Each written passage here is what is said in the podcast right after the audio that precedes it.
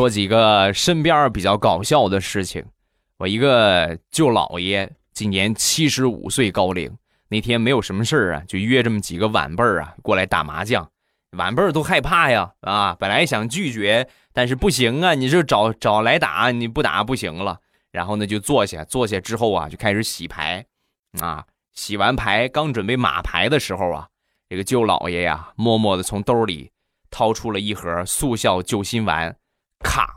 往这麻将桌上一放啊，然后很麻利儿的就吃了一颗，跟这些晚辈们就说：“没事儿，别害怕啊，老爷天天吃这个药得劲儿啊，吃一个呢心脏就不停了啊，可得劲儿了。来，咱玩吧。”啊然后这几个晚辈儿啊，那是个个头冒大汗啊，打了好几圈硬是没有一个人敢胡牌。